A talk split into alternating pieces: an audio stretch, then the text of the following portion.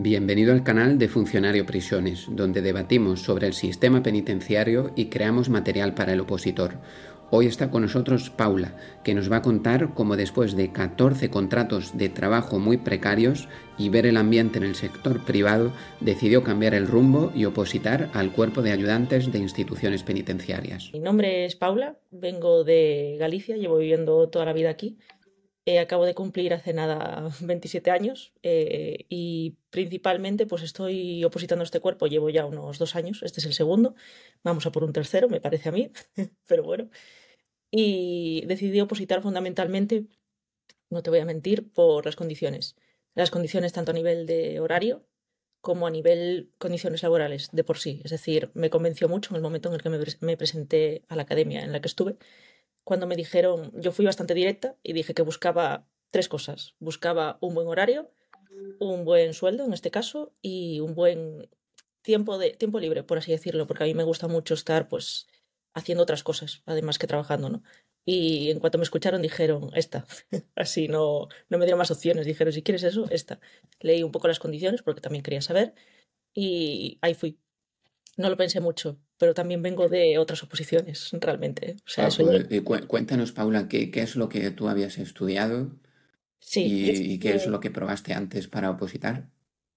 Yo estudié, bueno, toda la formación reglada, ¿no? A día de hoy, es decir, estudié, bueno, la ESO, bachillerato, hice un ciclo superior también de sanidad, en concreto hice anatomía patológica, y mis ideas, cuando estaba en bachillerato, pero bueno, ya sabes que estas cosas van cambiando conforme cumples años, eran unas bastante claras. Quiero decir, yo me decantaba bastante por el mundo de la sanidad y efectivamente por ahí fui. Y una vez saqué el ciclo superior, me presenté a la selectividad de nuevo porque no me dio la nota para entrar en una carrera y entré en la carrera finalmente con la nota que me dio con el ciclo y con la selectividad. Y entré en enfermería. Hice mm, bien, o sea, a nivel de estudiar dos años y medio de enfermería. Y en cuanto empecé a tocar un hospital, eh, dije, o sea, en el momento en el que empecé a ver cómo era el día a día, empecé a preguntarle a gente, quiero decir, a gente que ya estaba trabajando y que llevaba años, empecé a ver las condiciones y dije, mm, no, o sea, yo aquí no me veo ni en un año, ni en dos, ni para siempre. Entonces, de un día para otro, dije, me voy. Así, o sea, no lo pensé, no le di muchas vueltas realmente, fue como, no, no estoy aquí, me voy. Y me fui. Pero fue, fue más el tema de, que es duro trabajar con, con pacientes, la tensión, el, el horario, que es, que es lo que te echó un poquito más para atrás. Realmente yo en esa etapa, porque fue hace cinco años, no sabía mucho del mundo laboral. Entonces realmente me guié más bien por lo que yo sentía en ese momento. Yo no me sentía muy bien ahí, entonces decidí simplemente dejarlo por eso. Fue una sensación, no te voy a mentir. Ok, ok, fue un poco por, por instinto. Yo tengo un amigo, por ejemplo, que, que ahora es informático, estuvo también en el tema de enfermería y comentaba que lo dejó porque es realmente duro, ¿no? El hecho de tener que trabajar en horarios complicados eh, con pacientes ¿no? y casos a veces de urgencia, pues no, era siempre sencillo. Entonces decidiste pues, dejar eso y ir a, a la oposición, ¿no? Sí, bueno, hubo un transcurso, hay un transcurso realmente antes de la oposición, realmente, porque cuando yo decidí dejarla, eh, claro, a mí se me plantearon varias dudas y digo, vale, si no es esto, ¿qué? ¿No? Porque claro, mm, cuando abandonas una, una carrera, realmente estás abandonando un proyecto también. Entonces dije, bueno, me paré a pensar así un poco y dije, vale, como ahora mismo no tengo muy claro dónde meterme, yo tenía estudios, tenía nota para hacer estudios, quiero decir, es algo que está ahí, a fin de cuentas, pero empecé a pensar y dije, como no tengo ni idea de a dónde me quiero guiar ahora mismo, y bajo el desconocimiento total, porque en los colegios esto pues no se dice, que también hablaré de ello, pero bueno, eh, decidí meterme a trabajar. Dije, trabajo. De momento no quiero saber nada de estudiar, digamos que llegué un poco a un punto de saturación entonces dije, no quiero estudiar más por ahora. Y me puse a trabajar. Y ahí empecé. Empecé, bueno, dio la casualidad de que entré en una empresa en que ese momento había un boom de contrataciones, digamos, y entré a los meses, a los dos, tres meses de dejar esto, ahí fui. Estuve unos seis meses, me pareció, estuve trabajando de operario de montaje en una empresa de automoción, o sea, era un trabajo muy mecánico, quiero decir, muy constante y aburrido, por ende. Pero bueno, me valió para empezar a, tocar un poco el mundo laboral, como quien dice, o sea, a tocar lo que es un contrato, que no tenía ni idea, a tocar lo que es un horario, que tampoco tenía ni idea, quiero decir, eh, pequeñas pinceladas del mundo real, como quien dice, ¿no? Entonces estuve, tal, pasó un tiempo y al tiempo, pues, mm, de repente mm, empezó a bajarla. Bueno, bajar no, porque fue justo cuando vinimos del COVID, después del encierro, digamos. Nos llamaron otra vez para trabajar, yo volví de nuevo, pero empezaron a haber problemas en el sentido de inestabilidad laboral, porque claro, veníamos de una etapa de COVID y las empresas estaban un poco mm, agarradas, como quien dice. Eh, inestabilidad laboral, horarios malos, me empezaban a cambiar los horarios mucho, o sea, lo malo, entre comillas, que tiene la empresa privada o las empresas en sí es que es la facilidad para cambiarte el horario. O sea, si pasa tal, cambio de horario. Y como seas un temporal, ya ni te digo. O sea, un temporal es.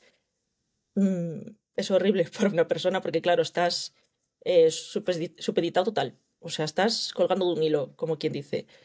Y claro, yo llegaba a un punto en el que decía, jolín, estoy haciendo esto, eh, o sea, estoy cumpliendo, porque yo no soy una persona que no me guste trabajar, de hecho me gusta, ahora te contaré más también, pero claro, llega un punto en el que decía, jolín, es que yo estoy aquí cumpliendo, estoy dando el cañón todo el rato, y se agradece así, o sea, se agradece con despidos, o con cambios de horario, o sea, de repente yo tenía, por ejemplo, una jornada de lunes a viernes en esa empresa, y me querían cambiar para la noche, que yo soy un ser diurno total. O sea, yo eh, vivo por el día y duermo por la noche. Y claro, en cuanto vi eso, probé dos, dos días, la noche, dije, me niego. Entonces, ahí me negué, evidentemente. No puedes dar una. No, no, bueno, puedes, pero no se debería. Entonces, como yo no tenía ninguna oferta laboral, laboral por entonces, aguanté un poco más, una semana más. Y dio la casualidad de que yo ya estaba previamente, ya en mi tiempo libre, estaba mandando currículums por ahí a otras empresas porque ya estaba buscando. Dio la casualidad de que en un, un día que tuve el turno de la tarde, creo que estaba, pues me llamaron de una empresa para trabajar a media jornada también y como estaba a la desesperada, en plan de me quiero ir de aquí, la verdad, entonces cogí y no lo pensé, no, o sea, casi ni pregunté ni el tipo de contrato, ni las condiciones, ni nada, fue un sí para adelante y ya está, de un día para otro además, porque querían que empezase el día siguiente, esa es otra. Y ahí fui, a lo loco, como quien dice, porque estaba cansada y dije, no más. Y me puse a trabajar a media jornada, en este caso me puse a trabajar en un supermercado de preparadora de pedidos online. Era un contrato, luego me lo dijeron y luego dije, mierda, pero bueno, era un contrato de tres meses. Y estuve los tres meses bastante bien. Tengo que decir que fue la primera vez que eh, supe lo que era la explotación laboral porque... No, pero has dicho que estaba bastante bien. Sí, o sea, bueno, después de todas las experiencias que te contaré a nivel laboral, esta tengo que decir que fue en la que más ansiedad sentí, o sea, en la que más estresada estuve. También es cierto que era mi segundo trabajo y seguía siendo una experta, como quien dice, pero mmm, la presión que te metían ahí era apabullante. O sea, yo entraba a las 6 de la mañana, eh, estaba trabajaba unas tres horas, hasta las siete o las ocho, bueno, tres, cuatro horas, y me encargaba eso de hacer preparación de pedidos. De repente hubo un boom del online y en los supermercados sucedió también. Entonces necesitaban una persona de refuerzo para ese verano. Fue en verano, de hecho, de junio a septiembre, si no me equivoco. Y eh, además de que evidentemente no dábamos entre tres personas que habíamos, y eso que yo estaba mayores, digamos, eh, había que hacer en un determinado periodo de tiempo, mmm, pues tantos pedidos, los que fuese, ¿no? Y lo peor es que te daban el mismo tiempo, quiero decir, échale unos 20 minutos más o menos, para un pedido de tres cosas que para un pedido de 100. Claro, a mí cogieron, me soltaron, me enseñaron un poco así cómo funcionaba la plataforma para guiar, porque te ponían como un cronómetro, digamos, ¿no? Para que lo viese y demás. Y me soltaron ahí a, a coger las cosas ya directamente. Y claro, y dije, pero bueno, vamos a ver, dadme una semana para explicarme dónde están las cosas, ubicarme, nada, cero. Entonces, eh, eh, para adelante como los de Alicante, como quien dice. O sea, que, que, muy bien tampoco. Has dicho que está bien, pero bien regular. O sea, eh, si, si, resumo un poquito lo que vas comentando, a pesar de que tienes 27 años, ¿no? Has probado diferentes aspectos del sector privado y por diferentes razones, pues no te convence para nada, ¿no? Has visto temas de despido, cambio de horario, explotación laboral y entonces decidiste esto no, no me compensa y eh, entonces es cuando decidiste opositar, ¿no? Si, si entiendo bien. Sí, ahora estoy un poco contextualizando para que se entienda mi situación, para luego llegar al final, que es la decisión de opositar, digamos, ¿no? Por eso te estoy contando okay. así un poco. Mm.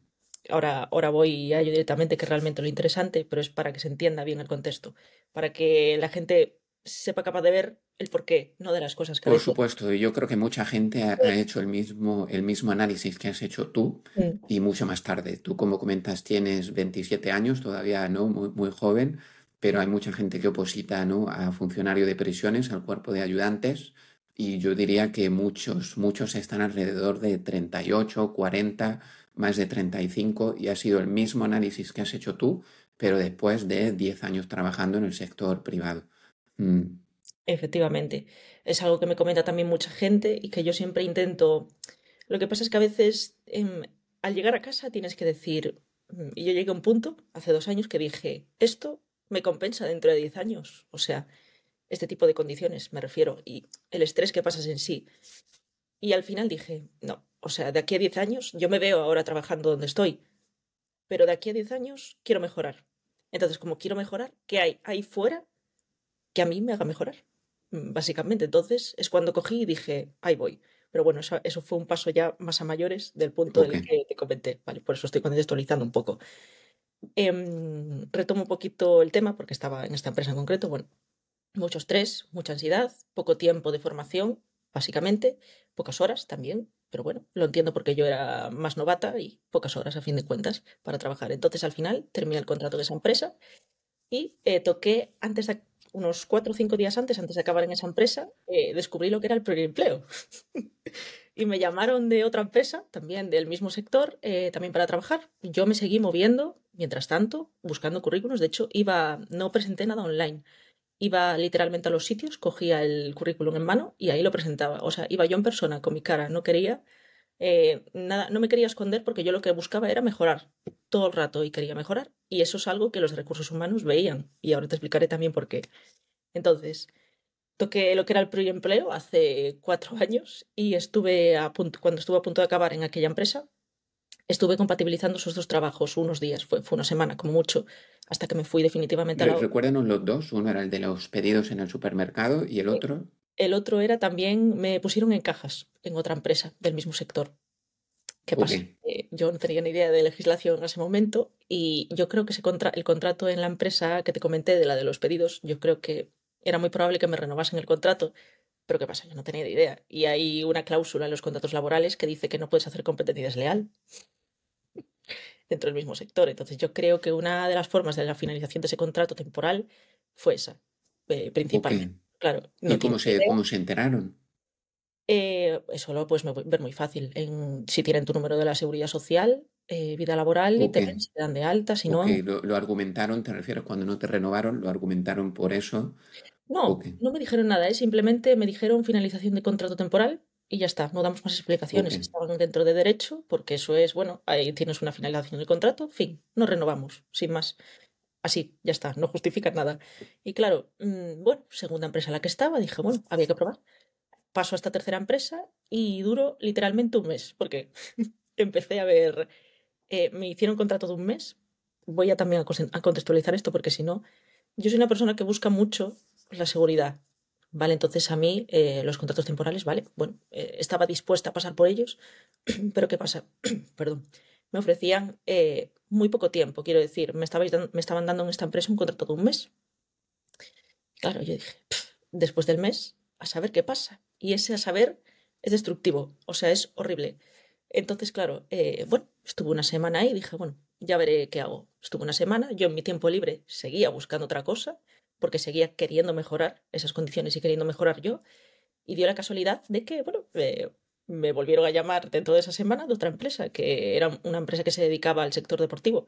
En este caso, que yo también hago deporte, bastante además, también te contaré, es que son muchas cosas, entonces estoy intentando comprimirlas.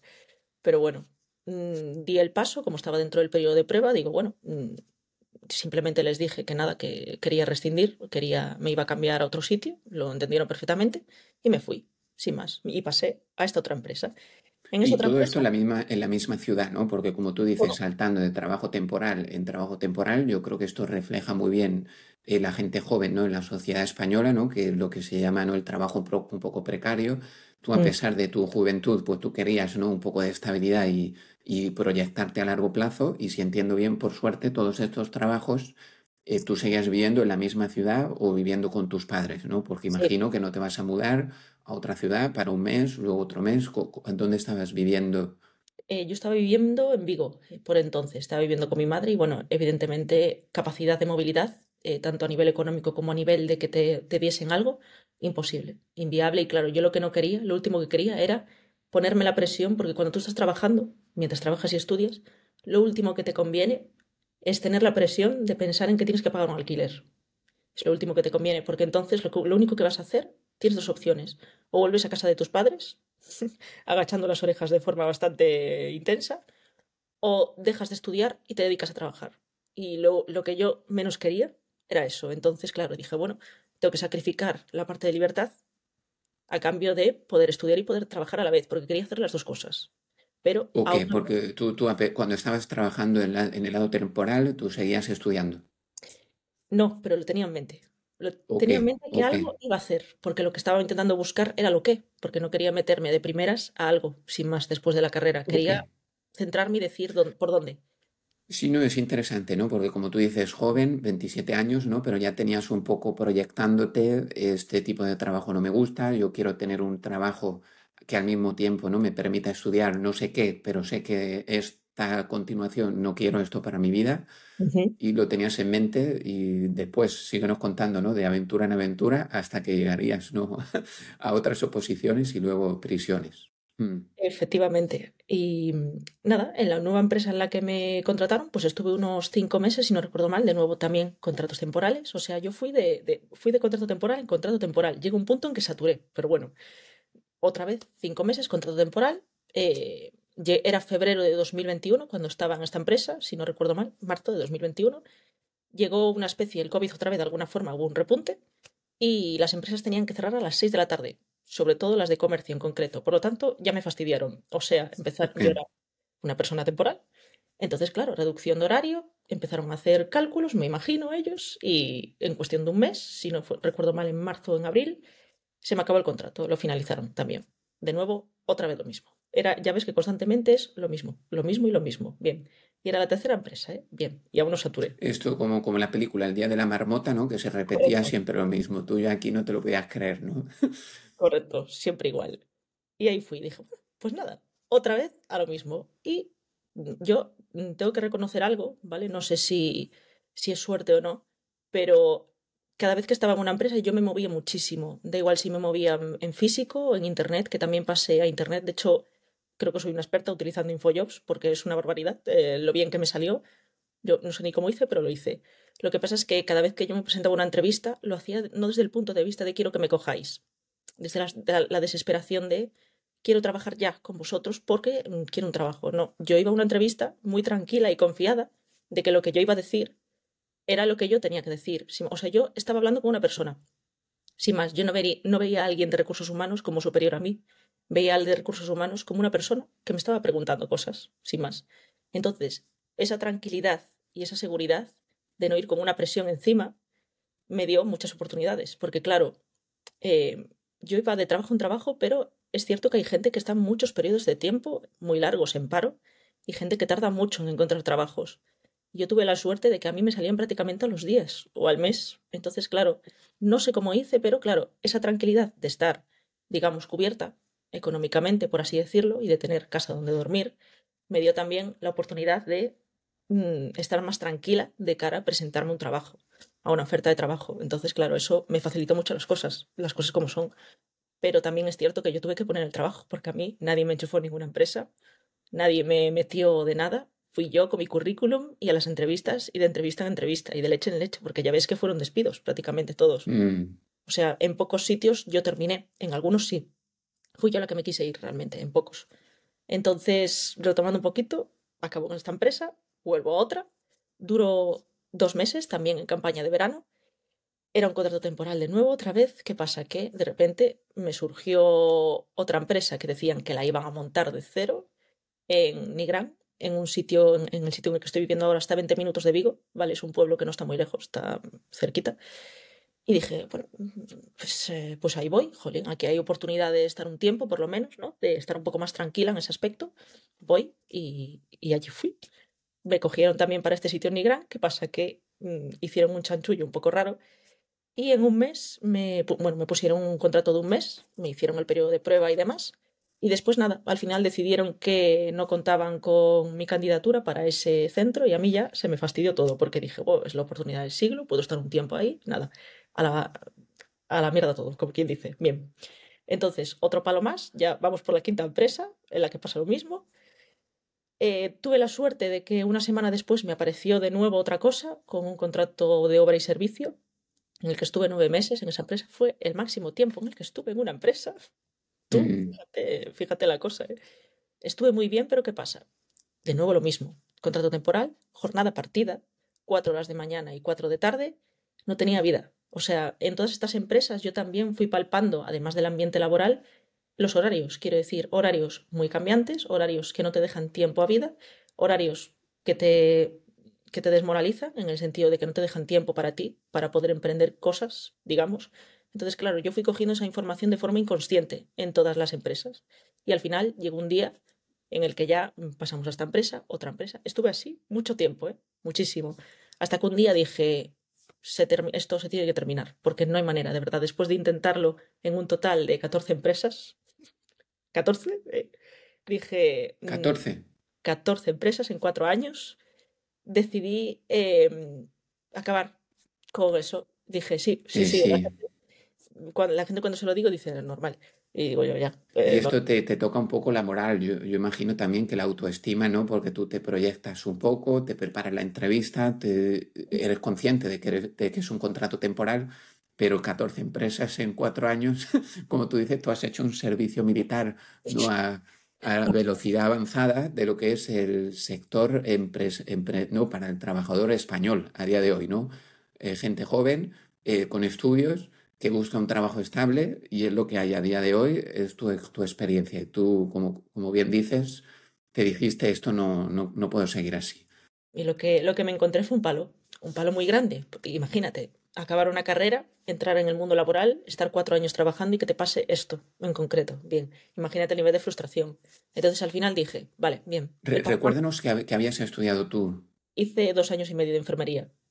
Ok, luego entonces eso no, como comentaste, lo utilizaste un poco, pero luego ya Nada. decidiste saltar se- sector en sector no relacionado a lo de los estudios. Mm, Efectivamente. Y ahí fue cuando tomé la decisión, digamos, drástica. ¿Qué pasa? Que vinieron también los palos por esa decisión. Empecé a tantear el mundo y dije, eh, a mí me empezaban a hablar del mundo funcionarial, no, y claro, f- yo veía las condiciones y conozco gente, tengo gente cerca que, que se dedican al sector, no al sector penitenciario ahí también, pero a otras oposiciones en general, que son funcionarios, vaya, y yo veía las condiciones y dije, es que yo quiero esto, o sea, yo, pero no quiero esto a nivel vocacional, ¿vale? Yo quiero esto a nivel, jolín, esta gente tiene tiempo para, incluso gente que hace carreras después de, mientras está trabajando, ¿no? Que dices tú, jolín, yo quiero estar ahí un día, ¿sabes? Entonces me vi un poco atada y dije, tengo que ir a preguntar. Y fui a preguntar a una academia y probé a estar, duré un mes, pero bueno, probé a estar un mes en auxiliar administrativo del Estado, porque claro, yo de oposiciones, ni idea, me guié un poco mm. también por mi madre que también trabaja en ello y demás. Dije, no, Pues, duré un mes porque me vi en una oficina de lunes a viernes y dije, no, o sea, en una semana dije, esto no es para mí, fuera. O sea, tú fíjate, el- con la pesadez mental de, de tantos fracasos, digamos, para mí no lo fueron, pero bueno, para alguien externo Sí, puede... todo, todo son aprendizajes, ¿no? Como decimos, a veces Sí, se gana, otras veces se aprende. Mm, exacto, efectivamente. Estuve, después me dio la venada, empecé a leer, empecé a leer las condiciones de la Policía Nacional y estuve en la Policía Nacional un año también opositando. De hecho, fui una vez al examen y no volví más, porque ¿qué pasa con la Policía Nacional? Eh, empecé a ver lo que pedían a nivel de entrar, luego a nivel de horarios y demás, no está mal, pero bueno, empecé a ver lo que pedían para entrar y dije, ni de coña tampoco, porque claro, entrevista personal, un examen, unas pruebas físicas y un psicotécnico, cuatro exámenes. Yo voy a aguantar, mm. voy a aguantar mientras estoy trabajando esa presión, lo voy a aguantar. Estuve un año y dije, no, ni de coña. Y yo lo último que quería era dejar de trabajar. No quería Sí, es complicado. Yo tengo un amigo cercano que está preparándose para Policía Nacional, ya se ha presentado creo que cinco o seis veces y Mm, dos veces se ha quedado en el psicotécnico, eh, bien duro, mm, como tú dices, ¿no? El proceso selectivo es complicado y luego hay una parte que, que el tema de la entrevista y psicotécnico es un poco más eh, subjetivo. Mm, Efectivamente. Entonces, al ver ese nivel de dificultad que me comentas, dije, no, porque lo que yo quería era aguantar y aguantar un proceso tan duro. O sea, yo sabía que me iba a rendir, pero no rendir por fragilidad, rendir porque llega un punto en el que dices, tú no puedo más. Entonces, eh, me acuerdo perfectamente, volví otra vez a la academia, pasó un tiempito, ¿eh? un mes o así, porque Esto, la, la, misma academia, ¿no? Te había preparado para las dos oposiciones, auxiliar administrativo, Policía Nacional, 14 trabajos, ¿no? Tú, para tu edad, mucha experiencia, ¿no? 14 trabajos, tres o cuatro posiciones. Mm. Y ahí es cuando llego a la secretaría de nuevo y eh, comento un poco mi situación personal y digo, mira, yo sinceramente después de haber tanteado el horario rotativo en una empresa, el horario partido en otra empresa, este horario en esta empresa, horario de mañana, horario de tarde, horario partido, horario, todo tipo de horarios, el nocturno también, no mucho, pero lo toqué un poco, dije, mira, he llegado a la conclusión, fui así, dije, que yo lo que quiero es un horario fijo, ¿vale? Trabajar mm, de lunes a viernes no, a ser posible, eh, una, un sitio estatal, o sea, una posición estatal, porque me quiero mover de Galicia, siempre quise, y quería algo estatal, no quería algo concreto para Galicia. Y evidentemente que yo me pueda mantener con ese sueldo y que sea un, un, trabajo digno, digamos, como quien dice. Y la chica me miró así con cara de, esto está clarísimo, y me cogió el folleto, me lo enseñó, me, me, lo leyó un poco porque es explicativo y demás, y dije, esta. No pienso más, porque después me empezó a decir, es que claro, si te pones, si te metes a, por ejemplo, a conserje, también estás de lunes a viernes, entonces la única que te va a dar tres días de trabajo y cuatro días libres es esta. Y lo que te va a dar lo que pides es esto, que además lo acabas de calcar teóricamente. Dije yo, nada, esa. Y ahí fui. Tuve la suerte de que yo seguía trabajando ¿eh? mientras estaba opositando. Llevo ya dos años, pero bueno, seguía en trabajos temporales, todo lo mismo. Eh, y tuve la suerte de, de, que me tocó una profesora muy buena, muy buena en el sentido de ella daba todas las materias. De hecho, yo al ah, principio... Ahora estás hablando ya de la oposición al cuerpo de ayudantes, ¿no? Sí, de esta, ya okay, al cuerpo de ayudantes. Okay. Cuando decidí eso, porque era, por eso a veces digo que la, una oposición la tienes que escoger con cierto bagaje. Porque yo también te digo que está siendo bastante duro, pero no lo pienso dejar. No, o sea, okay. es... sí, sí, no, pero me, me, gusta mucho, Paula, lo que comentas, porque yo creo que tú reflejas un poco eh, gran parte de la sociedad española eh, lo que vamos buscando es un poco una dignidad laboral, ¿no? Eh, decíamos, ¿no? Que antiguamente nuestros abuelos, ¿no? Nuestros padres con un salario se podían comprar una casa, irse de vacaciones, tener un coche y, hoy en día eh, es muy, muy complicado hasta poder pagarse un, un alquiler, ¿no? Y encontrar un trabajo. Entonces tú viste el sector privado, esto no va, empezaste a probar diferentes tipos de oposición, dos, llegaste a prisiones. Yo creo que la mayoría es así. De hecho, estaba esta mañana escuchando una entrevista de un funcionario de prisiones que lleva 15 años en el sector sí. y comentaba que de todos sus compañeros que conoce a día de hoy, unos 600 él mencionaba, dice que solo uno o dos eh, son por vocación, que todos, lo, todos los demás lo que iban buscando es pues una dignidad, ¿no? un salario uh -huh. correcto, un, un, una estabilidad y, y poder, poder, trabajar ¿no? y aportar a la sociedad y encontraron la oposición como un, un último recurso. Mm. Efectivamente. De todas formas, eh, en todas las personas también que, porque me ha tocado hablar con mucha gente, eh, también mientras estuve opositando, bueno, y mientras estoy, y sí que me he encontrado a gente que a pesar de que este camino no lo elige por vocación, a mí me gustaría hacer una puntualidad en el tema de la vocación, porque a mí también me ha tocado mm, ese tema yo llegué a un punto en el que después de tantas empresas, al final me di cuenta de lo que buscaba a nivel laboral, pero también me di cuenta de que tú no tienes por qué escoger un trabajo por vocación. ¿Vale? O sea, quiero decir, en el colegio esto te lo meten mucho en la cabeza, en plan de no, tenéis que dedicaros a algo que os guste, porque si no, tal. Y al final, claro, yo encajo en el perfil de una persona que a mí me encanta trabajar porque es que me gusta. Si no, mm, no lo haría. Bueno, hay que hacerlo, pero quiero decir, si no, si no tuviese esa inquietud por mejorar, Mm, no, no andaría cambiándome de sitio ni buscando cosas mejores. Me, conformaría y ya está. Entonces, claro, llegó un punto en el que dije, joder, es que yo lo que quiero además de eso es aportar algo bueno, poder hacer algo bueno para la sociedad y hacer las cosas bajo el sentido que la gente esto no lo hace, la gente es, bo, me meto a funcionario eh, para no hacer nada, ¿no? Eso es el, el pensamiento común. Y a mí me gustaría hacer una puntualidad porque sinceramente yo creo que te tienes que meter a funcionario no solo por las condiciones, ¿vale? Que ya son buenas de por sí, pero sino con un sentido de la responsabilidad. O sea, tú estás optando a una plaza para un trabajo, ¿vale? Estás optando a una plaza para trabajar, no para no estar haciendo nada. Eso para empezar. Y estás optando, en mi caso, habrá otras oposiciones en las que trabajes menos por lo que sea, pero estás optando un trabajo en el que vas a tener que tra trabajar con gente conflictiva. O sea, yo soy muy consciente de dónde me estoy presentando, quiero decir, sé que voy a trabajar con gente con problemas. ¿Qué pasa? Que a mí el trabajar con gente con problemas y las condiciones que hay me compensan. Y tú nunca sabes, a lo mejor, porque yo me veo y me proyecto en el futuro ahí y también me veo dando clases. O sea, es un proyecto a largo plazo. Por eso dije, quiero algo de, poco, de pocas horas, entre comillas, ¿no? de pocos días trabajando, porque después quiero dar clases o quiero estudiar o quiero, a lo mejor me meto a derecho, no lo sé, por donde me dé. cuando te, refieres a dar clases, te refieres a, apoyar a otras personas que se vayan a presentar también a esta oposición. Sí, y más que en el sentido teórico de la oposición, que eso hay que hacerlo porque tienes que estudiar, eh, en otro sentido, porque creo que hay mucha falta, de hecho, en el curso de Isidro, que lo tengo, a nivel teórico es de lo más, o sea, y es muy realista. Yo lo que quiero de alguien es que sea realista, no que te, no que te pinte todo de rosas, o sea, las cosas son así. Entiendo, sí, la metodología, un poco la disciplina, también el trabajar con gente conflictiva, todo el tema un poco de psicología y relación es verdad que no, no, no es un concurso oposición, son dos tipos test y no te piden entrevista y como tú dices, una cosa es la teoría y otra cosa es la práctica. Y ahí hay una laguna y por supuesto, pues yo te veo también, Paula, y ojalá que sigamos cooperando en el futuro, eh, quién sabe, y yo no, no tengo duda. Eh, e, es interesante también lo que comentas de aportar a la sociedad y proyectarte en el trabajo. Te pongo otro ejemplo de otro buen amigo, él eh, lo mismo, trabajo temporal, trabajo temporal, eh, eh, estudió magisterio e intentó ¿no? trabajar en escuela privada, tampoco le acabó convenciendo y dice, bueno, pues voy a opositar a correos.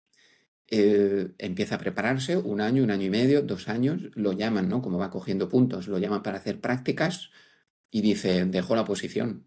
Dice, no, no, no, yo, yo no me veo para nada haciendo esto el día a día. O sea que al final tiene que ser, como tú bien has dicho, un equilibrio entre lo que va a ser mi trabajo eh, por la estabilidad, no la estabilidad, las condiciones, pero también es que yo me veo ahí 15, 20, 30 años y si no es el caso, pues fuera. Y, no es un análisis sencillo, porque no te puedes meter en una prisión o en correos a trabajar. Hay que hacer entrevistas a gente que esté dentro, comprender muy bien ¿no? cómo es el día a día, porque si no te puedes acabar amargando, como tú también bien dices, ¿no? Mm. Efectivamente, o sea, hay que, hay que no solo pensar desde la parte superviviente, como quien dice, hay que pensar también mm. de forma lógica, ¿vale? Porque, mm, por ejemplo, yo ahora ya llevo dos años y, bueno, es cierto bagaje, sigo trabajando a jornada, bueno, de hecho, tengo dos trabajos, como eso te lo digo todo. En una hace poco que llevo ya un año en, en esta empresa, me hicieron hace poco fija, y yo el día que me hicieron fija no cambió nada. Mi ritmo de trabajo, o sea, a mí me lo dijeron, por, trabajo bien y punto, las cosas como son. Em, es que es así, eh, tengo bagaje, trabajo bien, decidieron quedarse conmigo y em, bueno, me ofrecieron eso y yo evidentemente no iba a decir que no. Después de, de, machaque tras machaque tras machaque, para mí esto era la bicoca. Dije, jolín, es una oportunidad de estar centrada, de tener un trabajito mejor imposible, ¿no? Entonces. ¿Qué, estás haciendo como trabajo fijo y, por qué, a pesar de tener ahora, ahora tienes un contrato indefinido, pero a pesar de eso, no, pues sigues pensando en la oposición? Yo no en ningún momento mm, pensé en dejarla, o sea, a mí me dijeron, mira, te vamos a hacer fija, tal, tal.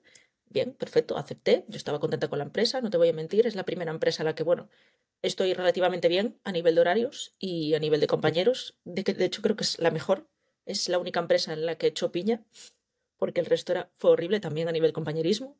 Eh, fue, no sé, fue, parece que se colocó la estrella ahí, ¿sabes? O sea, después de ¿Y, ¿Y qué es lo que estás haciendo en esta empresa? Estoy trabajando de comercial en informática, en electrónica, en este caso. O sea, bueno, hago muchas cosas, además de venta, de por sí, porque esta empresa se dedica a la venta. Hago también temas de servicios técnicos y demás. Bueno, tengo un cierto bagaje en la electrónica también, trabajé en Apple aquellos nueve meses que te comenté. Entonces, bueno, lo vieron en el currículum, les encajé bien en el perfil y dentro, ¿no? Como quien dice, básicamente. Pero bueno, em, la cosa es tener una, una, capacidad de analizar qué pasa, ¿no? Porque claro, cuando a mí me comentaron esto, yo me llevé una alegría, pero yo en ningún momento dije, dejo todo, ¿sabes? Dejo todo, bueno, esto ya está, está hecho ya. No. Dije, mejor, es una oportunidad para centrar más todavía. Porque ahora, en vez de tener la distracción de tener que estar buscando trabajos, puedo tener la distracción, entre comillas, de centrarme en estudiar. O sea, yo lo vi desde esa perspectiva. No lo vi en ningún momento de dejarlo ni nada, jamás. No lo pensé eso, ni se me pasó por la cabeza. Pero ¿qué pasa? Que es justo lo que yo estaba buscando. Tener trabajo y tener tiempo para estudiar. O sea, se me juntaron las dos cosas. Entonces dije, perfecto. Y claro, estoy compatibilizando estudiar en, bueno, estudiar eh, la oposición con estar en este trabajo y además con estar en otro que no es, no me requiere un horario. O sea, en el que estoy es de auxiliar de servicios. Eh, voy, voy, voy haciendo servicios de seguridad, como quien dice. Por ejemplo, ahora estamos haciendo, estoy de auxiliar de servicios en las puertas de, de los partidos que se celebran de mi equipo de fútbol, que este, en este caso es del Celta, ¿vale? En Vigo. Y vamos a los partidos que hay, que hay, habrá partidos que hay dos, dos partidos al mes, hay veces que hay uno al mes, pero bueno, me cuadró bastante bien porque mira, es un extra y realmente no me requieren un horario a nivel como que tienes que estar cinco o seis horas. No, no, es que son, es un día que a lo mejor es una tarde entera, son cinco horas, pero es un sábado al mes, entonces me pero, pero yo por entender, Paula, porque sí, entiendo que te gusta aportar, que eres polifacética, pero en el momento que decidiste no apostar por, por la posición de prisiones, tú además, como has comentado, ¿no? Has comprado el producto de metodología de, de Isidro Olmedo, que es el estudiante que sacó la mejor nota en el 2022 y comenta bien claro que hay que hacer muchísimos sacrificios, que hay que estudiar si se puede, ¿no? Incluso a tiempo completo, porque en tu caso en concreto tú prefieres, si entiendo bien, no sé si estás todavía viviendo con tu madre, porque has decidido, eh, con esta visión tan lógica que tienes, decidir, o que yo sé que voy a tardar más en aprobar, pero prefiero, quizá para no amargarme, no sé, explícanos un poco, tú has decidido de forma voluntaria, no por necesidad, voy a trabajar y al mismo tiempo estudio, porque eso es una, es una decisión muy importante. ¿Por qué tomaste esa? Eh, decidí tomar esa decisión porque, y te explicaré, te voy a poner en la situación más catastrofista posible, porque también soy muy catastrofista, y es, si esto algún día no sale, y yo tengo la plena confianza de que va a salir, o sea, lo sé por dentro, no sé cuándo, porque nunca lo sabemos, pero tengo la confianza de que va a salir, pero me puse la... Siempre intento ponerme lo peor de las cosas, entonces dije, pero por cualquier razón, no sé, me da a mí una enfermedad, pasa algo, lo que sea, vale, cualquier cosa, no sale, yo no tengo nada si, si eso no sale. ¿Vale? Entonces dije, vale, entonces tengo, voy a tardar más, pero el sacrificio que estoy haciendo un poco más a largo plazo también me está dando un bagaje laboral, en este caso. Quiero decir, estás trabajando por una empresa, estás cotizando la seguridad social, bueno, eh, etcétera, etcétera, etcétera. Es sumar, ¿vale? Si yo ahora de repente abandono todo y me dedico a estudiar, que no me da nada, solo estudiar, estoy dejándolo todo a la suerte, digamos. Y la suerte no solo es suerte, la suerte es mucho trabajo también detrás. Entonces, no me muy catastrofista, dije, no, lo voy a compatibilizar con un trabajo y eso que mira que sé que mm, sé que va a salir, lo sé, ¿eh? pero yo me pongo siempre lo peor y dije, si ese 1% de probabilidades tiene, puede, puede suceder en algún momento, prefiero evitarlas al máximo posible. Entonces decidí compatibilizarlo con trabajar porque tengo un rumbo ganado con respecto a lo otro. En el momento en el que lo otro suceda, es un bagaje, a fin de cuentas. Son años. Sí, sí, e, e, entiendo, entiendo también los argumentos. Eh, vamos entonces ahora, si quieres, a profundizar un poco más en la oposición al cuerpo de, ayudantes de instituciones penitenciarias. Eh, hay plazas prácticamente cada año, están saliendo alrededor de, de mil. Eh, son dos exámenes, antes eran dos días diferentes, dos exámenes tipo test, ahora por primera vez ha sido el mismo día, ¿no? Los dos exámenes tipo test y hay diferentes puestos de trabajo y dependiendo del puesto que escojas, pues se puede trabajar de noche y recuperar ¿no? los días extras de, vacaciones, bueno, o, de recuperación, digamos. O sea que al final las condiciones son buenas, el salario es correcto, no es, un es una oposición tipo C1 y está en toda España, como tú dices, si te gustaba la movilidad. Vamos a ir un poco al tema de los recursos, ¿no? Tuviste que era que te encajaba un poco en cuanto a trabajo, en cuanto a temario, cómo tú en la academia empezaron a orientarte, porque como has comentado, tienes la academia, tienes el audio temario eh, con nosotros también, el producto de metodología de Isidro, entonces tú como opositora experimentada también, Policía Nacional y Auxiliar, cómo has visto que está el, el espectro ¿no? de, material y qué funciona, ¿no? ¿Qué, temas tú piensas que son de alta calidad y qué huecos hay que se podrían mejorar. Vale, lo que más creo que funciona después de, tener cierto bagaje y de realmente ponerme en serio a valorar qué va mejor, en esta posición no te queda más narices que tener un horario, ¿vale? En el sentido de, de lunes a viernes, por ejemplo, o de lunes, o de lunes a jueves, puede ser. Estoy a full ¿vale? Y después descanso. Se necesita descansar porque yo no lo hice el primer año. Estaba siete días de la semana trabajando y estudiando, trabajando y estudiando, y esa era mi vida. Llegó un punto en el que peté mm, también y dije, esto no puede ser. O sea, si trabajo, bueno, y aunque estudiase, da igual. Si trabajo y estudio, necesito descanso. Igual que vas a trabajar y te dan días, días libres, un día, dos, los que sea, por trabajar, trabajar y estudiar, estudiar es un trabajo a mayores. En este caso lo es. ¿Vale? Entonces dije, un día a la semana, aprox, o dos, descanso.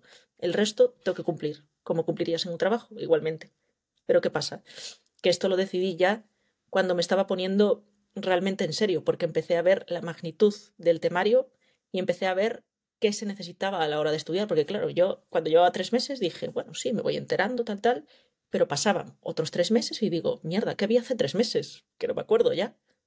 Claro, me faltaba el arrastre. Me faltaba pero en, cuanto a academia, ¿era clase presencial? ¿Era clase online?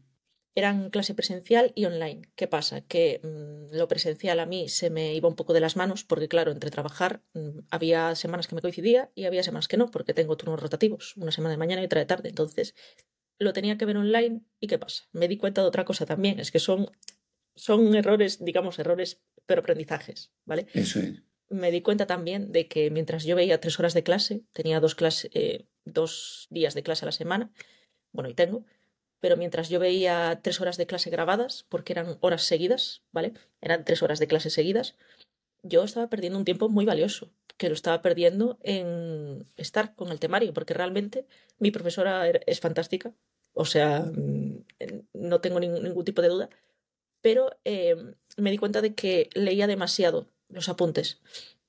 O sea, leía demasiado los apuntes y te los decía en voz alta, digamos, ¿no? O sea, tenías cualquier ley delante, entonces era como ta, ta, ta, ta, ta, ta, ta. Y llegó un punto en el que dije, vale, bien, tenemos eso, pero eh, ¿qué aprendo aquí? ¿No? Como quien dice, porque si, si necesito leer, leo tranquilamente en casa, bueno, hago un trabajo en casa y ya está. Entonces ahí es cuando decidí dejar de ir a clase, dejar de ir a clase e invertir ese tiempo que estaba, porque yo estaba y sigo de lunes a viernes estudiando, decidí quitar esas tres horas que me estaban, se me estaban quitando del tiempo, del poco tiempo que tengo, y decidí invertirlas en el temario directamente, en ir a Cascoporro. Fueron pasando los meses, de esto me di cuenta el año pasado, en 2023. Entonces, digamos, sigues en academia, pero estudias por tu cuenta, o ya antes saliste de la academia. Sigo por academia porque reconozco que a nivel de actualizaciones conviene, eh, a nivel de porque el temario no sabes cuándo te lo van a actualizar y es una fastidiada andar a tener que buscarlo. Se puede hacer ¿eh? perfectamente, pero bueno, te facilita las cosas, como quien dice.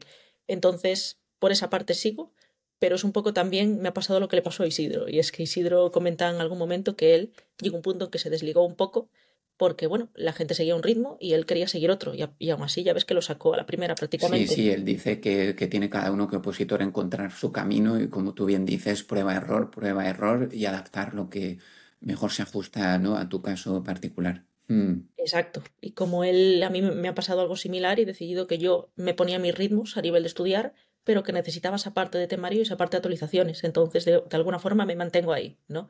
Pero el resto... también tienes plataforma de test y supuestos, imagino, ¿no? Sí, también, bueno, eh, me he anotado algunas cosas que dijo Isidro porque me gustaron bastante. Eh, por ejemplo, Poprisiones, lo estuve viendo y no está mal, aún no lo he probado mucho, pero me ha gustado.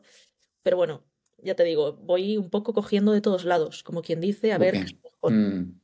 Entonces, al final, eh, realmente lo que, lo que requiere esta oposición, que es algo de lo que me di cuenta el año pasado ya, o sea, en el segundo año que llevo, es de que tienes que hacer arrastre, sí o sí, y te tienes que centrar. O sea, tienes que tener un nivel de planificación muy alto. Es decir, eh, este día esto, este día, bueno, no memorizo tanto, pero me leo el temario tal y como dice Isidro, o me leo el tema, ¿vale? Y al día siguiente, que vienes más descansado de leer, memorizas. Y sí, hay que memorizar, sí o sí, porque yo pensaba sí, Sí, te entiendo, te refieres a un plan, ¿no? como comenta Isidro en el producto de la metodología, un plan a largo plazo, eh, medio plazo, incluso no semanal, diario, y cumplirlo a rajatabla. ¿Es que en eso te ayuda la academia también? ¿O, eso es cada, cada opositor se organiza? Mm, en mi caso particular, eh, a mí me hacen, digamos, pequeños recordatorios. De vez en cuando me dicen artículo tal. Y entonces yo me acuerdo, pero claro, me acuerdo porque mm, tengo un trabajo hecho. Quiero decir, tengo un trabajo de arrastre hecho. Entonces sé cuál es. Y eso me ayuda a arrastrar más aún. Es decir, a que se te quede en la cabeza, que es lo importante. Porque a este examen tienes que ir sabiéndote, o sea, siendo, como yo digo, siendo un código penal y siendo un reglamento penitenciario andante, básicamente. O sea, al menos de lo que te preguntan, ¿eh? porque hay cosas que no nos entran y mm. no hay, por qué. Pero de lo que te van a preguntar sí o sí, no te queda más remedio que tenerlo aquí, porque si no, no hay manera. Eh, no te sacas el de supuestos ni de coña. O sea, es un nivel mm. legislativo que tú, cada vez que te preguntan, tienes que decir, dice esto, esto y esto. Y tiene que ser así. Sí, mucha, mucha memorización, ¿no? Entonces, en cuanto a recursos, eh, estuviste ¿no? Con, la academia, que sigues ahí, por el temario Plataforma de Tesis y Supuestos, eh, producto de metodología de Isidro, donde explica un poco ¿no? cómo organizarse y el método del Cante también para memorizar. También creo que tuviste con nosotros el temario en formato audio, que lógicamente no puedes aprobar simplemente escuchando audios, pero a alto nivel, pues te ayuda un poco a ubicarte y da un poco una cercanía mientras vas de paseo y demás. Nos comentarás un poco ahora qué te parece, pero ¿qué, es lo que mejor funciona para ti para memorizar, ¿no? Como tú dices, así como repetirlo como un loro, todo, ¿qué es lo que mejor te funciona? ¿Es que es el cante? ¿Es que es hacer esquemas? ¿Es que repetir página por página? ¿Qué, estrategia estás usando ahora mismo? Pues no te voy a mentir, pero he aplicado una, estrategia nueva este año y es eh, hacerte un experto en el temario, pero no a nivel de ser un loro, porque ser un loro es muy fácil, es como, bueno, esto dice ta, ta, ta y ya está, vale. Hacerte un experto en el nivel de comprensión, es decir, y creo que te lo comenté un día por WhatsApp, em, cada día, no cada día, pero cada ciertos días de repente salen noticias relacionadas con el sector penal, sobre todo penal y a veces penitenciario también, y yo recomiendo a los opositores y a la gente que esté aquí que se lo lea, porque cuando sale una noticia de ese estilo, vienen cosas relacionadas con el temario. Hace poco eh, salió una en el periódico de un, mm, me acuerdo, sí, era de un propietario de aquí, de una zona cerca de la que estoy yo, que mm, tenía un inquilino que era, mm, bueno, estaba subarrendando eh, habitaciones, que eso es ilegal, ¿no? Y entonces el propietario, pues al ver eso, evidentemente te enfadas, se le fue de las manos y llevó una pistola de fogueo, creo que no era de fuego, era de fogueo, y lo condenaron, bueno, evidentemente lo detuvieron y lo condenaron por delito de amenazas y de coacciones, que si te das cuenta, las amenazas y las coacciones nos entran en el temario, a nosotros.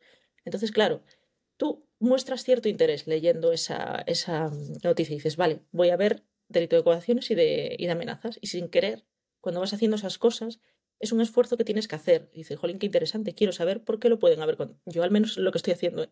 quiero saber de qué forma lo pueden condenar entonces te vas al Código Penal o directamente, yo ahora ya me lo voy sabiendo más y ya digo, vale, es por este, el 173 o 172. Mm. Depende, claro, al no ser juez específicamente no lo sabemos, pero me refiero al contexto, ¿sabes? Una cosa que te ayuda a memorizar, o como el caso de Dani Alves, que salió hace poco otra vez que mm, está en juicio. Ahora es inocente, creo, ¿no? Eh. Sí, me parece que sí, no lo, lo tengo que ver más concienzudamente porque lo vi mm. por encima, pero claro, es una cosa que tú la lees y dices, vale, artículo eh, tal del Código Penal, 178, 180, por agresión sexual, el que sea. Vale, pero hay que verlo más a, conciencia. Pero sin querer, estás haciendo una incursión. ¿O que te refieres que, es lo que es memorizar como un loro? Pues es muy complicado si no se entiende, ¿no? Y como dice Isidro, pues tienes que memorizar lo que has comprendido previamente entonces tú haces un filtrado de los periódicos en línea, imagino, y el tema de contratos, por ejemplo, no presupuestos públicos, pues también. Eh, lo que pasa que también diríamos que eso lleva mucho tiempo, ¿no? Porque tienes que filtrar, tienes que leer y no es tiempo de estudio, ¿no? ¿Cómo encuentras el buen equilibrio entre las dos, ¿no? Memorizar y, curiosidad, ¿no? Eh, bichar un poco por internet. Exacto, cuando me aparece una noticia de ese estilo, antes de leerla al momento, porque hay veces que necesitas leerla con calma, porque las cosas legislativas, como no las leas con calma, no te enteras. Entonces, vale, ha salido esta noticia, apunto en la agenda para tal día, lo tengo medianamente libre, vale, pues tal día lo leo. Pero así como lo leo, también cojo el código penal y ahí voy. ¿Y qué pasa? Que eso me, estoy dando cuenta de que me está ayudando a meter la oposición de forma eh, constante en el tiempo, es decir, a tener que hacer un arrastre prácticamente continuo porque si a lo mejor hace un mes que no me vi los delitos eh, de coacciones o de amenazas, este caso de repente me los recuerda de alguna forma y digo, vale, tengo que repasar esto otra vez porque no me lo sé. Entonces, tengo que hacer de alguna forma un arrastre continuo. Y yo lo que quiero es, para mantener el temario en la cabeza, lo que quiero es poder aplicarlo porque de nada vale que te sepas algo si no lo sabes aplicar. Claro, sí, sí. Y, de hecho también Isidro comenta que, que, hacía lo mismo, que iba leyendo las noticias y que a veces el tribunal también te puede meter algún supuesto o alguna pregunta de tipo test de algo relacionado a, lo que está pasando, ¿no? O a la violencia de género o, ahora esto del cambio de sexo, ¿no? de algunos internos, pues cosas un poco así de polémica de última hora que podrían entrar también. ¿Y cómo haces tú para identificar esas noticias? ¿Vas siempre al mismo periódico o filtras un poco código penal, actualización, noticias? ¿Cómo, las encuentras? Sinceramente, em, por distintas páginas, no por páginas en concreto. ¿eh? Hay veces que simplemente, por ejemplo, del caso de Dani Alves, me enteré en la, televisión, ni más ni menos, y dije, bueno, un día cuando esté más extenso lo busco. Del tema este de, del propietario que encontró que el inquilino le subarrendaba habitaciones, me lo encontré en una página de Facebook en la que estoy metida, que salió ahí como noticia, y dije, ya ves que parece, mm, parece que me vienen, como quien dice. Ok, no, pero, pero me, me, gusta que has comentado que te lo anotas para otro día. Lo que hay que tener mucho cuidado, que también lo mencionamos en la metodología, es en las distracciones constantes, ¿no? Imagínate, estás memorizando, te han bloqueado dos o tres horas para memorizar, tienes el teléfono abierto, te miras esa noticia y dices, bueno, he hecho arrastre, pero no era lo que tenías en el plan. Y luego te distraes, ¿no? Entonces tú lo que haces muy bien, o que te lo anotas, o que pues cuando no estoy en tiempo efectivo, ¿no? De calidad de estudio, un viernes por la tarde, última hora, me voy a leer la noticia. porque si no te puedes pasar el día entero informándote de curiosidades, pero no, no, no estás memorizando.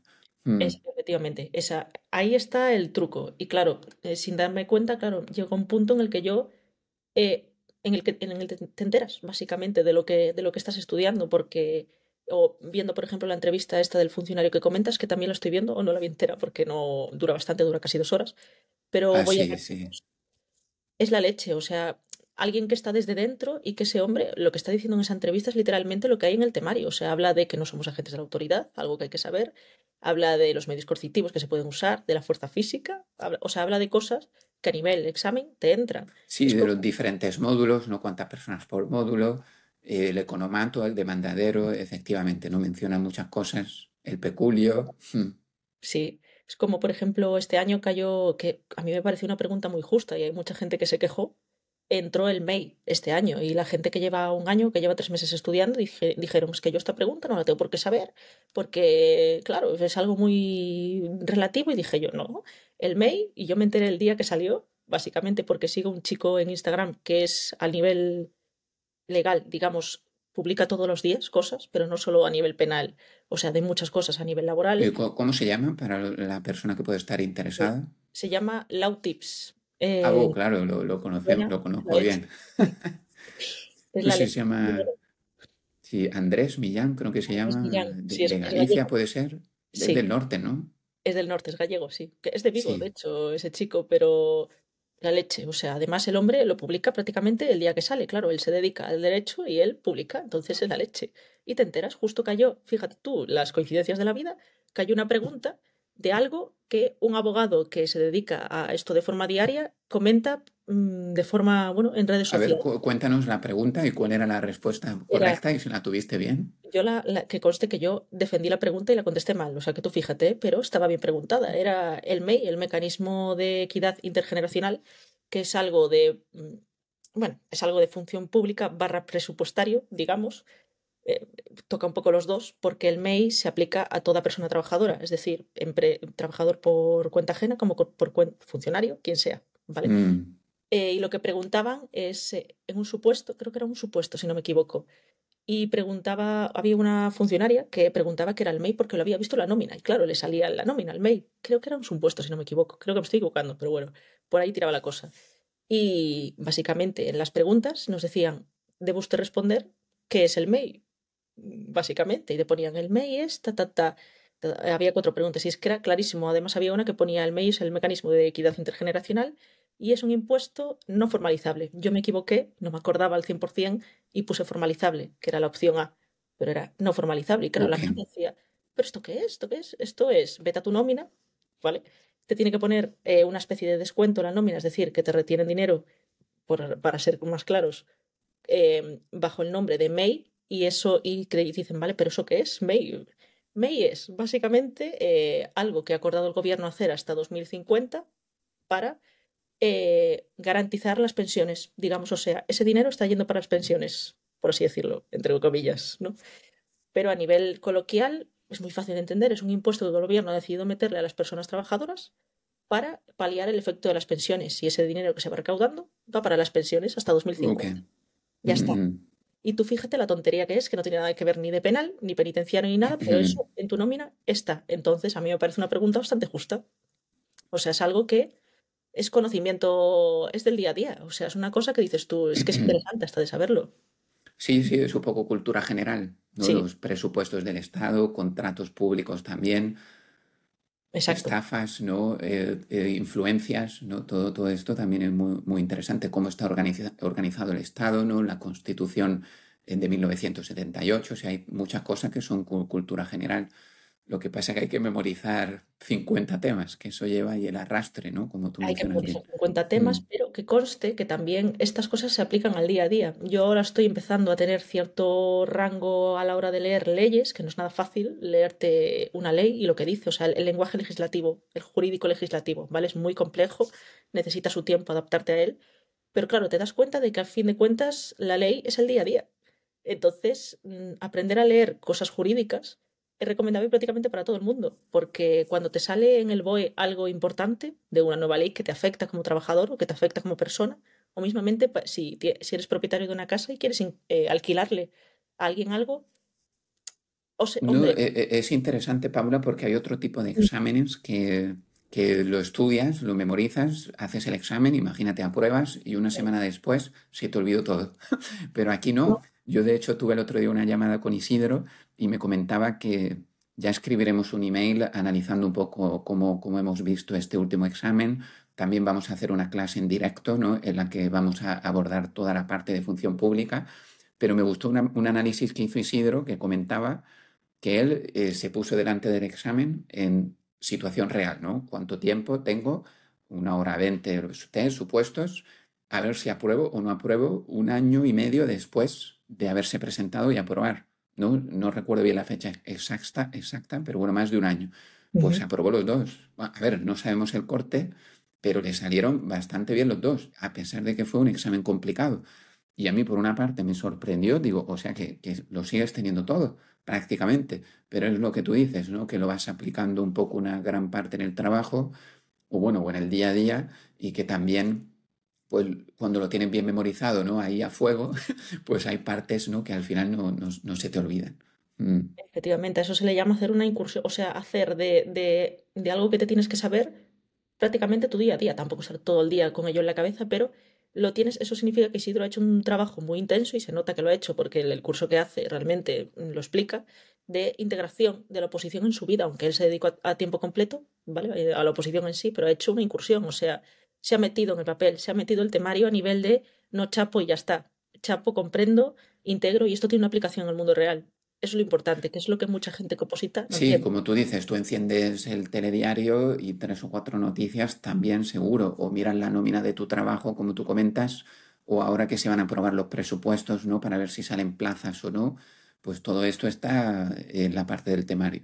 Mm, que recordamos al que no sepa, ¿no? Pues tiene penal, penitenciario, función pública y conducta humana. Conducta humana, mm. efectivamente, que es, es, bastante minoritaria conducta humana. De hecho, yo no me la vi para este mm. examen y cayeron algunas cosas, pero bueno, hay que verlo también. bueno, a veces de esa parte dicen que son fuera de temario, o sea que siempre es complicado.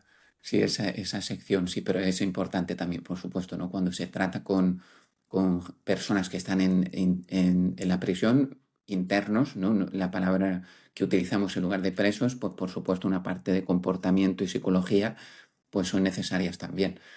Entonces, si quieres, cuéntanos un poco ahora en cuanto al examen, ¿no? ¿Cuántas veces has ido ya a Madrid? ¿Es que ha sido esta la primera vez o la segunda ya? Sí, esta ha sido, este año ha sido la segunda vez que voy. El primer año que fui fue el año en el que aprobó Isidro, el año pasado, que yo llevaba tres meses y no me enteré de nada. O sea, te voy a ser sincera, fui al examen porque hay que tener cierta práctica también a nivel de hacer el examen, no hay que pasar de no ir y ya está. Y lo leí y dije yo, ni idea de lo que estoy leyendo. Me enteraba de algunas cosas, pero dije, no tengo ni idea. O sea, a nivel Claro, ahora lo veo un año después y digo, normal que no me haya, no me haya enterado de nada. O sea, lo, lo, estaba haciendo todo mal, pero bueno, Mm, lo vi, lo hice y bueno, y aún así creo recordar que había tenido unas 38 preguntas bien, creo, contestando a ojo, ¿eh? muy a ojo. no vi ni cuatro temas prácticamente, porque claro, estaba empezando, ni idea. Pero claro, a partir de ese año ya me empecé a poner en serio, eh, que es el año en el que fui, ahora el segundo, ¿Y qué ha pasado ahora el segundo año? Que le tengo que dar la razón y sigue otra vez y dice que si eres una persona que trabaja, mm, evidentemente vas a tardar más. ¿Pero por qué vas a tardar más? Porque yo ahora hice este examen, me pareció complicado, las cosas como son, o sea, el tipo test me pareció enrevesado, mm, tal vez y pedí, es, preguntaron muchas cosas, es cierto, ahí tengo que dar la razón, que no se corresponden con un nivel de C1, es cierto también. El de supuestos me pareció tirado, o sea, porque yo empecé con la, metodología, con la metodología de Isidro unos cuatro meses antes del examen, no me dio tiempo a hacer un, una globalización amplia de, estudiarme bien todo, pero bueno, lo intenté. Pero fui a supuestos y dije, me estoy enterando de lo que me están preguntando, o sea, sea a lo que se refieren, que me acuerde de algo en concreto era otra cosa, porque claro, no me dio tiempo a hacer esa integración más profunda, que ahora sí haré este año, pero me entero que eso me dio bastante tranquilidad porque dije, vale, no es imposible. Claro, vi el examen y dije, bien, no es imposible, simplemente necesito integrar el doble de lo que integré ya. Pero claro, yo voy con una mentalidad, como te digo, de que algún día la saco, que lo sé. O sea, para mí mm. he gastado dinero en ir, he tenido que coger un alojamiento, he tenido que... No, pero hay que tomar ese rodaje, ¿eh? porque mira, Kino, por ejemplo, nos comentaba el primer año no se llevó reloj porque siempre utilizan el móvil y de repente pensabas que es como en la aula de toda la vida, pues tienes allí tu reloj, pues no había reloj. O igual, imagínate, o te llevas un bolígrafo y el otro no tiene tinta. Es que hay, que tomar ese rodaje o llegas tarde al examen porque se monta allí de tráfico, de familias, de transporte. O sea que hay que tomar ese rodaje, ¿no? Te pone nervioso también. Entonces, para ganar esa final hay que, hay que jugar otras finales en las que se pierde. O sea que siempre se, se aprende y hay mucha tensión en el ambiente. Eso solo lo puedes vivir cuando estás allí. Yo creo que que hay, una cerilla y, toma fuego, es que hay una tensión. Me acuerdo un año un chico que comentaba que había un chico con una gorra o con un, un, gorro por el frío, una gorra, le dijeron que se la quitara, no se la quería quitar, empezó a gritar allí, todo el mundo se puso nervioso. Es que hay mucha, mucha tensión, sí, sí, no, no es fácil. Así que nunca está perdido, hay que ganar rodaje y experiencia. Claro, mm. o sea que el, que el rodaje y la experiencia, y es algo, por eso digo que hay que tener un, y que Isidro tiene razón y le tengo que dar la razón, eh, porque es así, eh, hay que tener cierto compromiso con lo que se hace, ¿vale? O sea, no se puede, no te puedes rendir a la primera de cambio porque es que no sale a la primera de cambio. Y fíjate que mm, yo que estoy haciendo un trabajo ahora de integración y ahora lo entiendo, y entiendo, entiendo la capacidad que hay que tener para comprometerte al 100% de alguna forma y decir, bueno, he gastado en ir a Madrid, he gastado en vuelo, he gastado en tal y no va a salir y sé que no va a salir, pero yo cogí el folio del examen y dije, me estoy enterando de lo que me están preguntando. Y eso es un gran logro para esta oposición, porque es una posición en la que como no leas y leas a conciencia, decir, vale, se está refiriendo a esto, es que estás haciendo algo mal, seguro. Y eso es lo que me pasó a mí al hacer el primer examen. Y ahora no me ha pasado. Entonces, ¿Y en cuanto a tiempo, te viste bien de tiempo para cubrir el examen entero? O...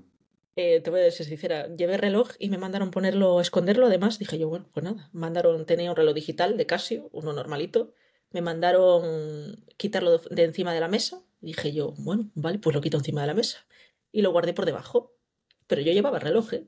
Pero bueno, me llevó tanto... Pero no te dejaron, no entiendo muy bien. Tú tienes que, ¿cómo controlas el tiempo? Que tienes que llevar uno analógico. Sí, llevaba un reloj analógico y lo tenía al lado, encima de la mesa, junto al DNI, para no tenerlo, para tenerlo a vista, vamos. Y de repente... Pero el del Casio, el Casio no te dejaron.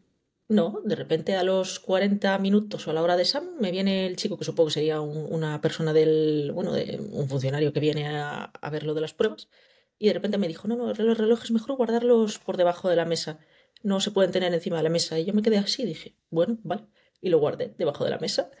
Me pues digo yo, bueno, a ver si me van a echar por esta tontería, ¿no? ¿Sabes? Entonces lo guardé, no sé por qué me dijo eso, pero bueno, me lo dijo. Y entonces me empecé, dije yo, bueno, pues me olvido del tiempo y me centro en las preguntas. ¿Qué pasó? Que la pregunta, cuando de repente se les escucha a las personas, a los del tribunal decir, eh, quedan, queda media hora del examen. Y yo a la media hora del examen iba por la pregunta 83 y dije, ay Dios mío, porque claro, me había parado tanto a leerlas porque eran preguntas en las que tenías que tener cierta concentración a la hora de leerlas. Mm. Y me paré tanto que claro, fui muy lenta, pero me sorprendió saber, porque le pregunta a más gente, incluso gente que iba preparada, que les pasó lo mismo en torno a la pregunta 90 o así, que era cuando quedaba media hora, que había gente que no había llegado aún. Y dije yo, bueno, pues nada, y empecé a contestar bastante rápido. Claro, me, me empecé a poner nerviosa, son cosas que pasan. Sí, es que estoy revisando aquí, es que son 52 segundos, 52,5 segundos por pregunta. Que no es tanto, claro, tienes que leer eh, las cuatro respuestas, la pregunta, entender. Entiendo que, que no, no es sencillo. Pues esto es aprendizaje interesante también lo del reloj, cuando vayas allá, allí a Madrid de nuevo en noviembre, esperemos, o diciembre, ojalá no que se apruebe otra convocatoria, si llega el, que controla, tú le dices, mira, no, yo lo dejo aquí.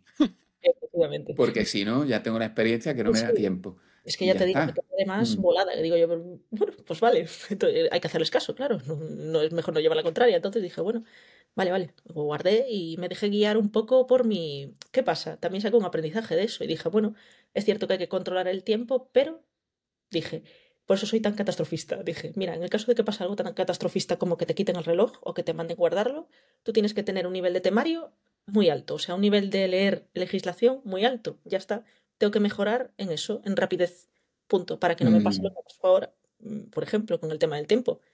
Eh, un aprendizaje más, por eso soy catastrofista, porque sí, siempre... Y también otra cosa que nos comentan mucho, eh, no quedarte bloqueada en una pregunta, porque por, no sé si por estrategia o de casualidad, siempre empieza el examen bien duro.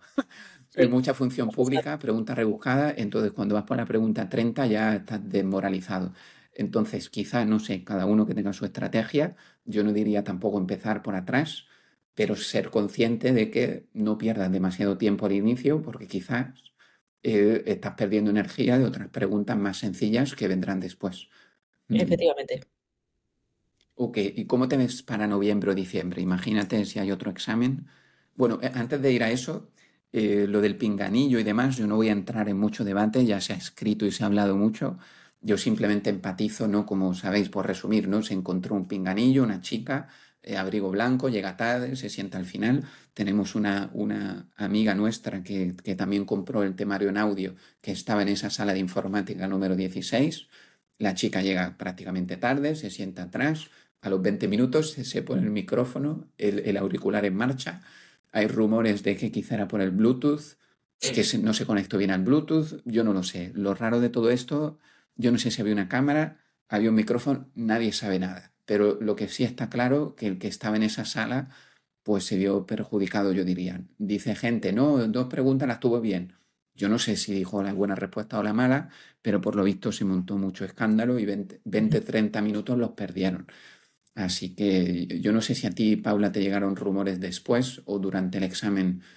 Yo lo vi al día siguiente esta noticia, ¿eh? o sea, ni me enteré porque claro, yo estaba en biología, ni me enteré, vamos, pero de repente vi, empecé a ver un revuelo muy grande y dije yo, ¿pero qué ha pasado? Y de repente, claro, me entero de esto y digo, ay, Dios mío. O sea, tú imagínate haber pasado el chollo de ir a Madrid, de ir relativamente... El, avión, el hotel, eh, sí. Claro, es que es, mm. un golpe también con el que ves por qué digo de ser catastrofista, porque en cualquier momento pasa algo, como pasa, ha pasado esto, y dices tú, bueno, pues nada, dentro de mi control desde luego no estaba. Las cosas como son, ¿qué pasa? Que por cosas como esta, después las cosas se ponen más duras. Entonces, bueno, tocará mm, bajar la cabeza a lo que toque, mm, básicamente. Si toca que anulan Sí, sí, no, eh, es verdad, Paula, eh, hay que jugar con eso también. O te puede pasar que ese día estás muy nerviosa y te duele mucho el estómago o la cabeza o lo que fuera, y eso pues forma parte de de la ecuación. En cualquier caso, esperemos que, sea justicia, que, se averigüe ¿no? qué es lo que pasó, es que se ha filtrado o no, que no, no sabemos. Las personas que se hayan pillado, pues que no se vuelvan a presentar, porque en el cuadro de exclusiones, que yo sepa, no, no hay nada que indique lo contrario. Y ya está, hay que, hay que pasar a otra. Eh, ¿Cómo te ves tú para noviembre o diciembre en cuanto a probabilidades de aprobar? mucho mejor. Es cierto que tengo que darle la tercera marcha, ya como quien dice, o sea, voy a hacer una integración más, todavía más, porque claro, no me dio tiempo, cinco meses es poquito, pero le voy a meter caña, le voy a meter caña porque he visto que es, posible, sobre todo el tema de, verlo en tu cabeza, que es posible, pero claro, hay que poner un trabajo, entonces el trabajo es hacer una integración prácticamente completa del temario, entonces este año lo organizaré de otra forma para hacer más hincapié ahí, ya que me he visto todo el temario pues ahora la parte de conocer la oposición, conocer el temario está vista. Ahora falta integración y memorización, claro, sin más. Pero bueno, me veo haciendo un trabajo intenso, yo lo veo, lo veo posible. Mm.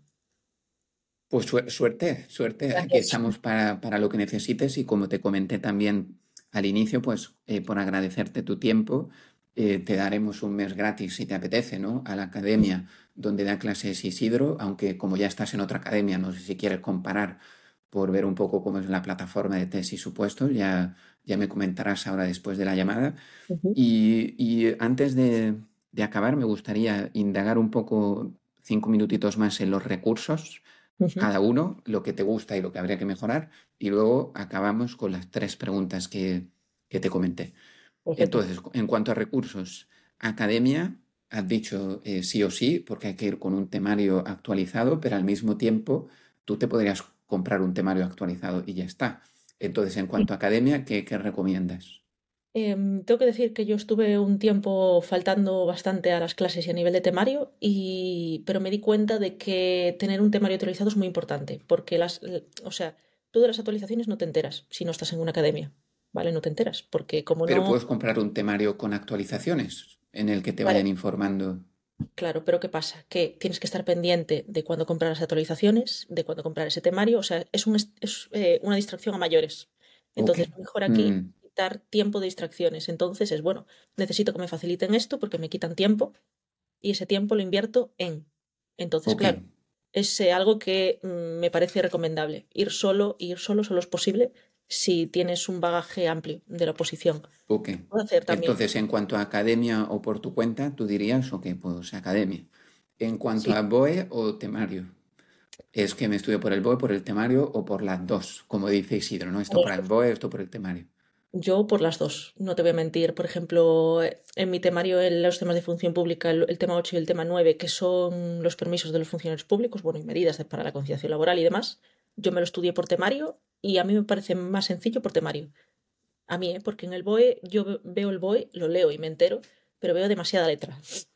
Y me empiezo, o sea, no veo el nivel de esquematización que hay en un temario. Entonces, eso, quieras que no es una tontería, porque es una tontería, pero a nivel cerebral, ver facilidades en un temario tan complejo es recomendable, ¿vale? Y sobre todo para el opositor tipo 2, que soy yo, el que trabajo y estudia, cuanto más tiempo quites de tener que dedicarle a algo, mejor. El BOE yo lo dejaría para eh, un momento en el que tengas tiempo, si quieres revisar algo a mayores, vale, ahí sí. Pero a nivel estudio para un opositor tipo 2, yo lo veo complicado. Es mejor que te faciliten más las cosas. Es interesante porque como tú bien sabes de Isidro, él va a la optimización de la memoria y dice que muchas partes hay que estudiarlas del BOE, pero también entiendo que primero, antes de memorizar, hay que comprender. Entonces pasas por temario, quizás comprendido y luego, ok, academia o BOE. Luego, el el temario en formato audio, ¿no? que como sabéis ¿no? está en funcionarioprisiones.com. Eh, ¿Qué te gustó y qué se podría mejorar? A mí me gustó, lo probé unos dos meses, pero la verdad, mm, al final, claro, lo probé cuando estaba empezando prácticamente. Entonces, bueno, sí, me voy enterando de cosas y demás, pero claro, con el tiempo lo acabé dejando un poco porque me di cuenta de que no memorizaba. Yo escuchaba y decía, vale, esto es interesante, es muy interesante este artículo, tal, pero lo escuchas, pero no, no lo interiorizas. Entonces, por desgracia, en esta posición se requiere una interiorización más amplia, aunque se puede hacer a nivel de audio, ¿eh? pero a mí, por ejemplo, yo es que soy un poco como Isidro, soy más analógica en ese sentido, entonces me gusta verlo en una hoja, revisarlo, eh, verlo en una noticia, lo que sea, algo tipo analógico. Pero, por ejemplo, auditivo, yo no tengo nada de memoria auditiva. Soy más de integrar desde otra parte. Entonces, claro. Entonces, como bien, lo ves bien para cuando se empieza, ¿no? Por familiarizarte un poquito con todo, o si vas en el coche o haciendo otra actividad, limpiando la casa, te lo pones, te vas familiarizando con todo, pero efectivamente luego para memorizar pues hay que, currárselo. Eh, luego, metodología de Isidro, ¿no? Tenemos dos partes, ¿no? El de planificación, eh, cante, boeo temario, qué recursos, ¿no? Que comprarse para supuestos.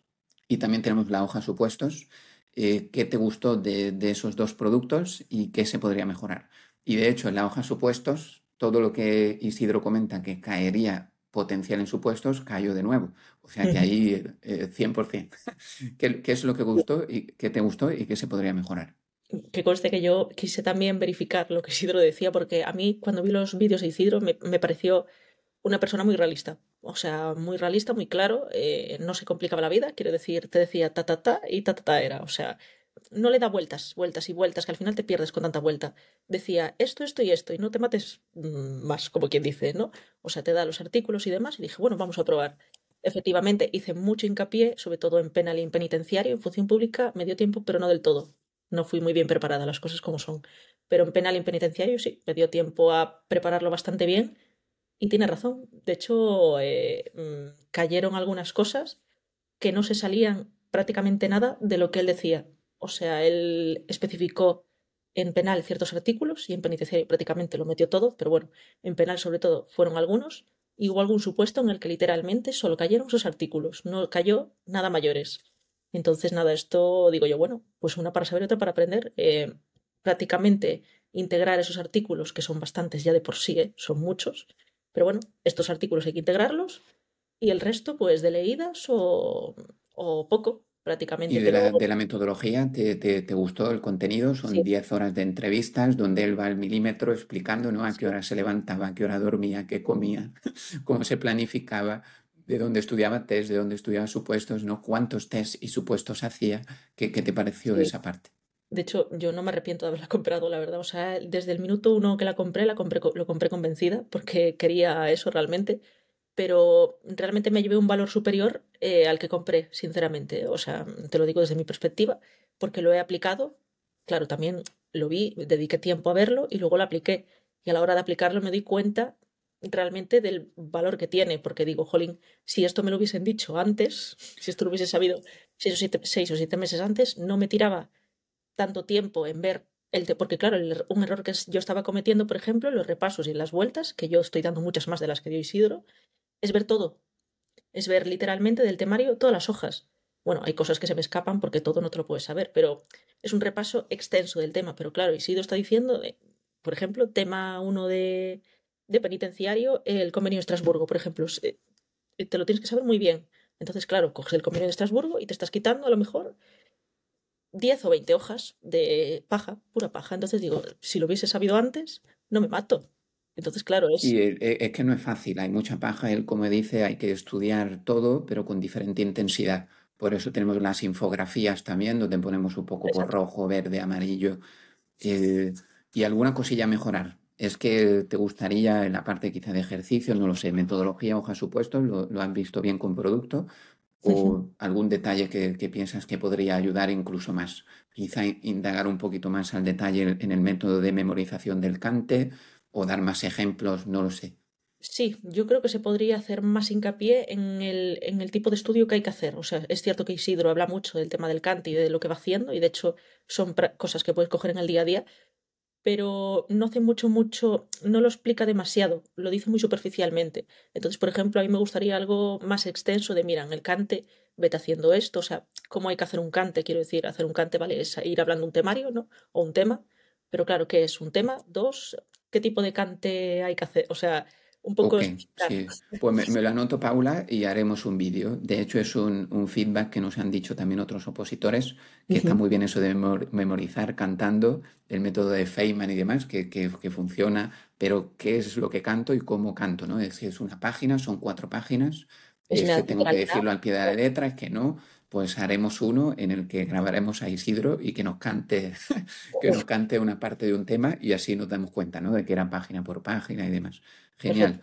Y ya para acabar, las tres preguntas que siempre nos gustan, pues la primera es un libro o una película que nos recomiendes. Si es del tema de prisiones, pues mejor, pero no necesariamente, ¿no? Por desgracia no es del tema de prisiones, pero bueno, es no más pasa de, nada. de autoconocimiento, como quien dice, pero es mi libro favorito, de hecho lo será creo que toda la vida, porque me lo leí más de 11 o 12 veces, que es El poder de la hora, de Eckhart Tolle. Ah, eh, claro. está, está, mi número uno y yo creo que para preparar una oposición te va a, hacer, a mucha gente le va a hacer falta leerlo porque habla mucho de mantenerse en el presente y creo que en una oposición tienes que mantenerte mucho en el presente a pesar claro, de... Yo, yo, yo, lo tengo aquí también, claro, Eckhart Tolle, sí. ¿no? Alemán, sí, me encantó también, sí, sí. Y como tú bien dices, no es de prisiones, pero sí es importante para un opositor. ¿No? el autoconocimiento. Y no es fácil porque tú dices el poder de la hora, pero al mismo tiempo el opositor es el estoico, el que tiene que ser el poder del futuro. Entonces tienes que estar feliz en tu momento presente, pero sabiendo que la plaza no, no te va a llegar hasta es... dentro de unos años. Entonces, ¿cómo aplicaste tú lo que has aprendido en el libro ¿no? a esa dualidad ¿no? de presente-futuro? Yo ahora he tenido que hacer también, o sea, porque lo que, de lo que pecamos muchos es de pensar demasiado en esto no llega, no ha llegado, esto es, es, mucho para mí o es mucho tiempo o Dios mío, el tiempo que estoy invirtiendo aquí pudiéndose invertir otra cosa, porque otra cosa que me entró a mí en su momento es las dudas de Dios mío, la de tiempo que estoy invirtiendo en esto, que no sé si va a salir o no, y que podría estar preparándome un FP o un FP relacionado con el, con el trabajo que estoy haciendo, por ejemplo, y especializarme más que eso dura dos años y lo saco en dos años. Bueno, te entran una serie de, pensamientos tóxicos horribles. O sea, lo peor en una oposición es lidiar con este punto que, en, el, que todos llegamos en algún momento. O sea, yo llegué también. Y de hecho me tuve que dar una semana de descanso porque empecé, me empezó la cabeza a lo loco y dije, déjalo porque esto es, es un esfuerzo muy grande en un largo plazo muy grande. Quiero decir, y claro, empiezas a pensar y dices que me compensa más un FP, me compensa más. Yo la universidad descarto por completo, ¿eh? pero por ejemplo el FP me lo llegué a plantear y dije, ay Dios mío, ya empezamos otra vez. Y al final dije, no, para, o sea, a ver, vamos a ver. Ahí tienes que hacer otra vez input y decir, con tener, con las experiencias que tienes y sabiendo lo que sabes a día de hoy, eh, y si te ponen estas dos opciones en bandeja, ¿vale? Esta opción de lo que estoy haciendo ahora a nivel, a nivel oposición o estudiar un FP, ¿vale? De las dos, mm, lo que quieres a largo plazo, ¿cuál de las dos lo tiene? ¿Vale? Porque lo que yo digo es, vale, voy a salir formada de un FP, pero que me voy a encontrar lo mismo que me llevo encontrando cuatro años seguidos. Entonces, ¿me compensa el corto plazo para encontrarme a largo plazo con lo mismo que tengo ahora? Claro, eso es una pregunta que hay que hacer y decir, y ahí te contestas muy rápido, porque yo dije no, claramente. Entonces dije, vale, descarto. Y evidentemente escogí la opción en la que estoy ahora, que pasa que es prácticamente un recordatorio diario, porque la cabeza se te va, y Kino lo dice mucho también, la cabeza se te va por cantimpalos y eso hay que manejarlo de una forma en plan de, no, porque aquí está... Sí, no, el, el, desarrollo personal y el autoconocimiento, yo siempre digo, toda persona que aprueba una oposición eh, tiene mucho conocimiento de, qué es lo que funciona para él, qué es lo que no controla los, pens los pensamientos negativos, controla su familia, sus amistades, amistades, ¿no? Porque es que si no, es imposible. Como tenga gente tóxica alrededor, como no tengas una relación estable de pareja, es que es muy complicado. ¿Cómo vas a lidiar con el estudio, eh, con una relación tóxica en casa? Hay que, hay que tener todo, todo muy, muy atado para poder conseguirlo y El poder de la hora, pues el libro que recomendamos y muy bueno. Y en la metodología de Isidro también sabes que el primer, la primera cápsula ¿no? que tenemos es Sube tu energía y una es el autoconocimiento, ¿no? Cómo tener la energía elevada, cómo controlar el parásito del dolor, que comenta también Eckhart Tolle, ¿no? Todos esos pensamientos negativos que te vienen, porque si no se te va el día y no has sido productivo y un día y otro Pero no es fácil hay que contar también, o sea, yo lo cuento mucho con ello, eh, yo, yo tengo días muy malos con el tema tanto a nivel mental, porque tú fíjate que es también, es lo que le digo a mucha gente, el que estudia y el que trabaja mmm, tiene un problema mayores, y es que tú en un trabajo tienes unas responsabilidades, que la oposición también, pero no sé si me explico, un trabajo es un trabajo. Sí. Entonces yo me llevo esas responsabilidades a casa, de al día siguiente tengo que hacer tal cosa y lo tengo que hacer sí o sí. Entonces, a mí el trabajo parece una tontería, pero a mí el trabajo me está ayudando mucho a tener también esa capacidad de decir, bueno, hay un problema ahora mismo, pero tiene solución, como quien dice, ¿no? Y aquí pasa lo mismo. Hay un problema ahora mismo y es que estoy frustrada, básicamente, o mm. estoy así, pero tiene solución. Y la solución no, se, no las cosas no se solucionan, por ejemplo, en un trabajo las cosas no, no se solucionan eh, dejándolas pasar.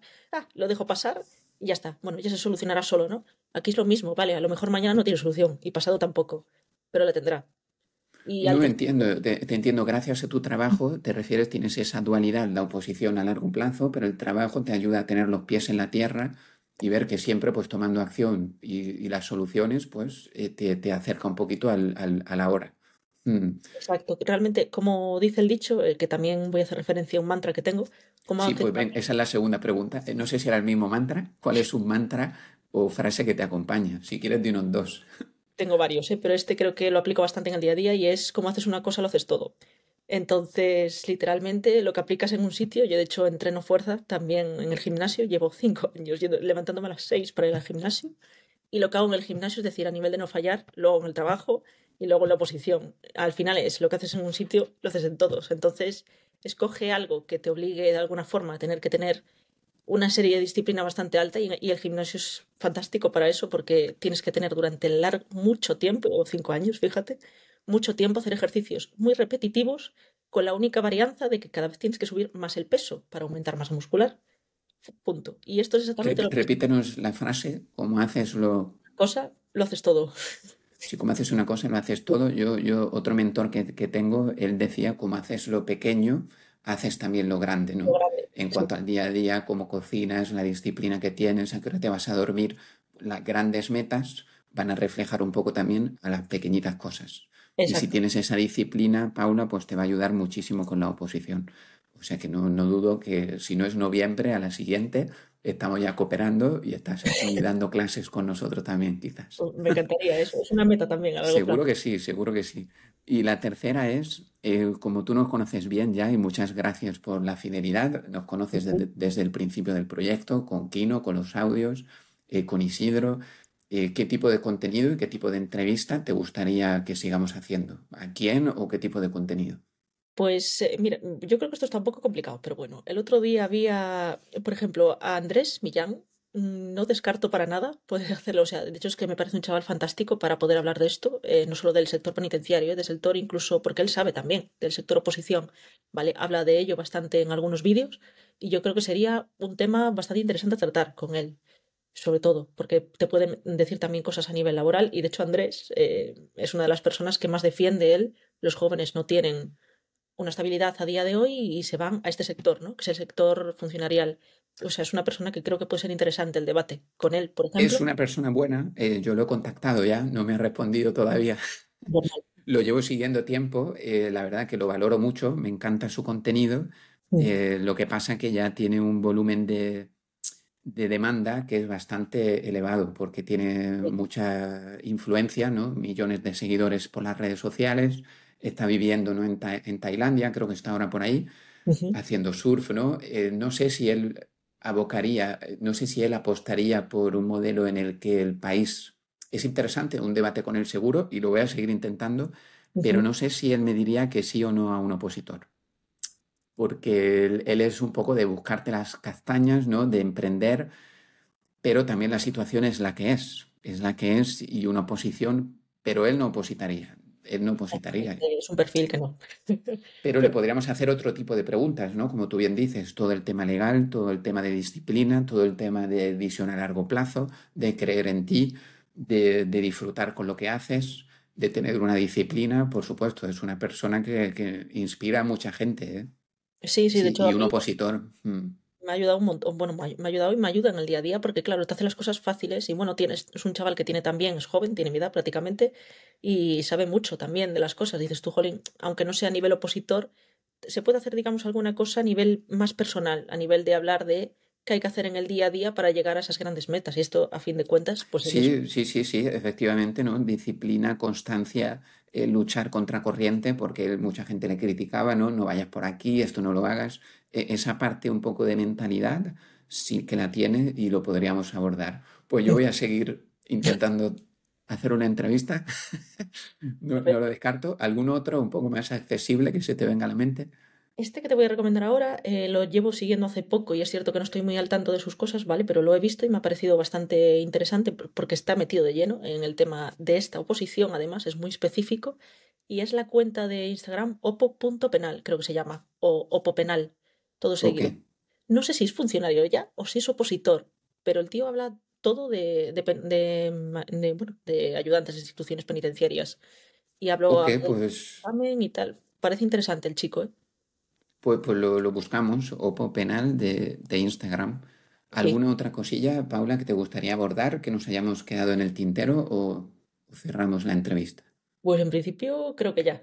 ya dije así un poco en general todo lo que tenía pues pensado. Pues te, agradecemos muchísimo, Paula, eh, tu tiempo y tu fidelidad. Eh, te animamos muchísimo a que sigas ahí a tope. Ojalá en noviembre ya apruebes.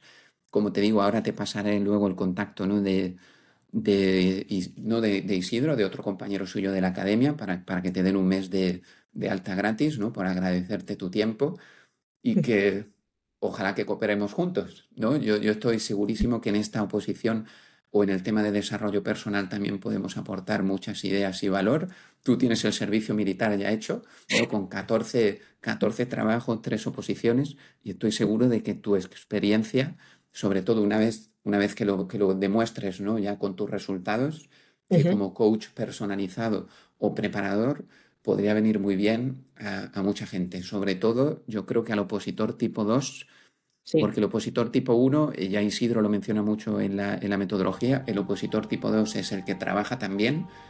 Ahí, una vez que tú apruebes y tengas los resultados, ahí puedes demostrar tú también es posible y esto es lo que yo hice y esta es la mentalidad que tienes que tener para poder llegar al, al resultado. Así que, que, con gusto vamos a seguir cooperando. Perfecto. Muchas gracias, Paula, y seguimos en contacto.